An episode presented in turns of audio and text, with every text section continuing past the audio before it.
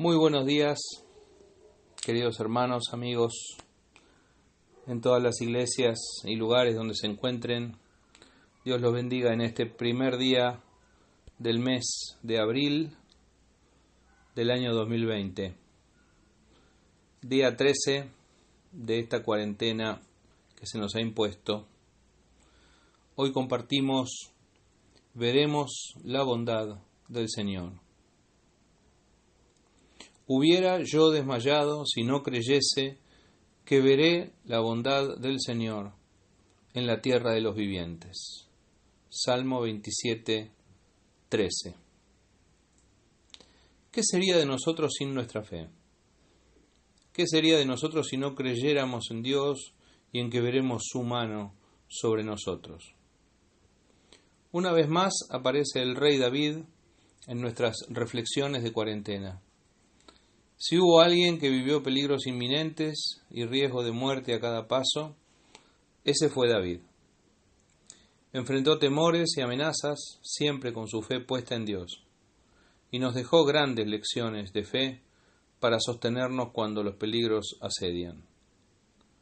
Todo el Salmo 27 es un largo compendio de peligros, amenazas y asedio por parte de sus enemigos en el que se van intercalando declaraciones de fe, ruegos a Dios y expresiones de convicción profunda acerca del cuidado del Señor.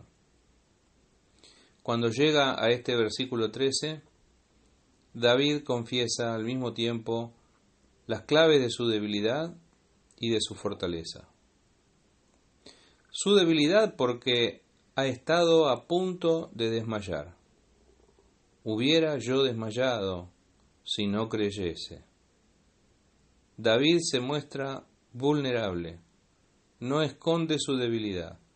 Su flaqueza está ligada a los momentos de falta de fe.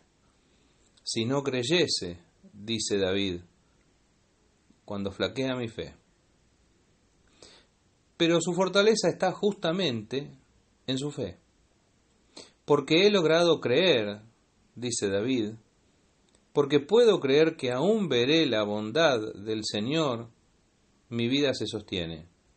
Mi fe no decae y se transforma en la columna central de toda mi esperanza. En resumen, este tiempo de cuarentena lo podemos atravesar, como sucede con nuestra vida en general, viviendo una vida de fe o practicando el escepticismo y la incredulidad que es lo mismo que decir solos o de la mano de Dios.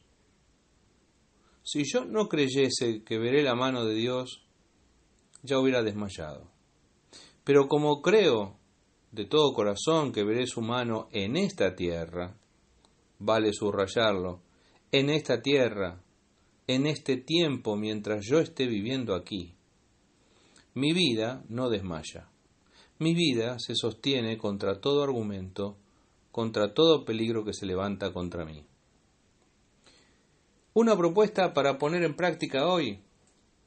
Toma el camino de la fe para atravesar estos días tan difíciles. De la mano de Dios, todo es más sencillo.